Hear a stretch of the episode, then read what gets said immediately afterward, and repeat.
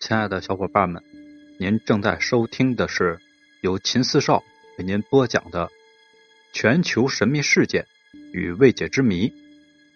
接下来，让我们精彩继续，一起去探寻那些未知的秘密。这集呢，我们回到中国，讲讲中国的棺材为什么是一头高和一头低呢？有人会有疑问。棺材为什么一头大一头小？这里面有什么说法？又预示着什么？有的人说是为了节省木料，还说做成长方形省事里面塞一些东西就不会晃了。其实不是这样的，这里面有一些门道的。一头大一头小，预示着一阳一阴，死者在其中，就是在阴阳中，也就是天地之间。小头代表阴。大头代表阳，棺材就是死人的房子，也称为阴宅。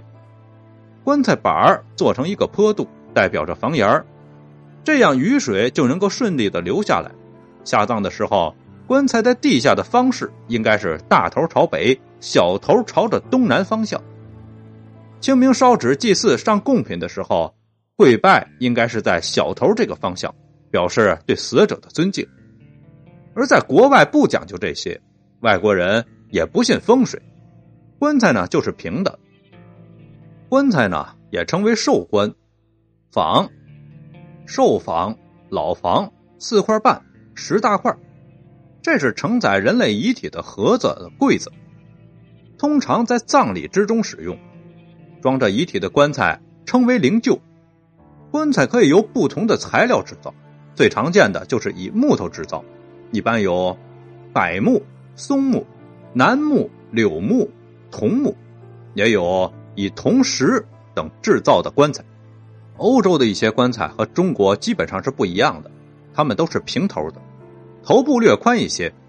那里人不相信什么阴啊阳啊，也不讲究什么风水，可见风俗只是限于地域性的、民族性的、宗教性的，没有科学的必然。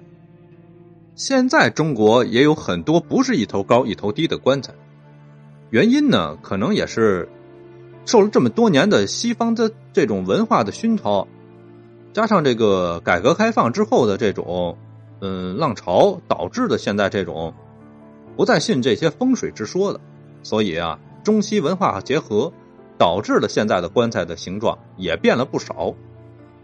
本集故事呢，我们就讲到这儿，感谢您的收听。祝您收听愉快。您刚才听到的是由秦四少为您播讲的全球神秘事件未解之谜。如果喜欢，请您点击关注、订阅一下。另外，别忘了打赏一下。下集更精彩。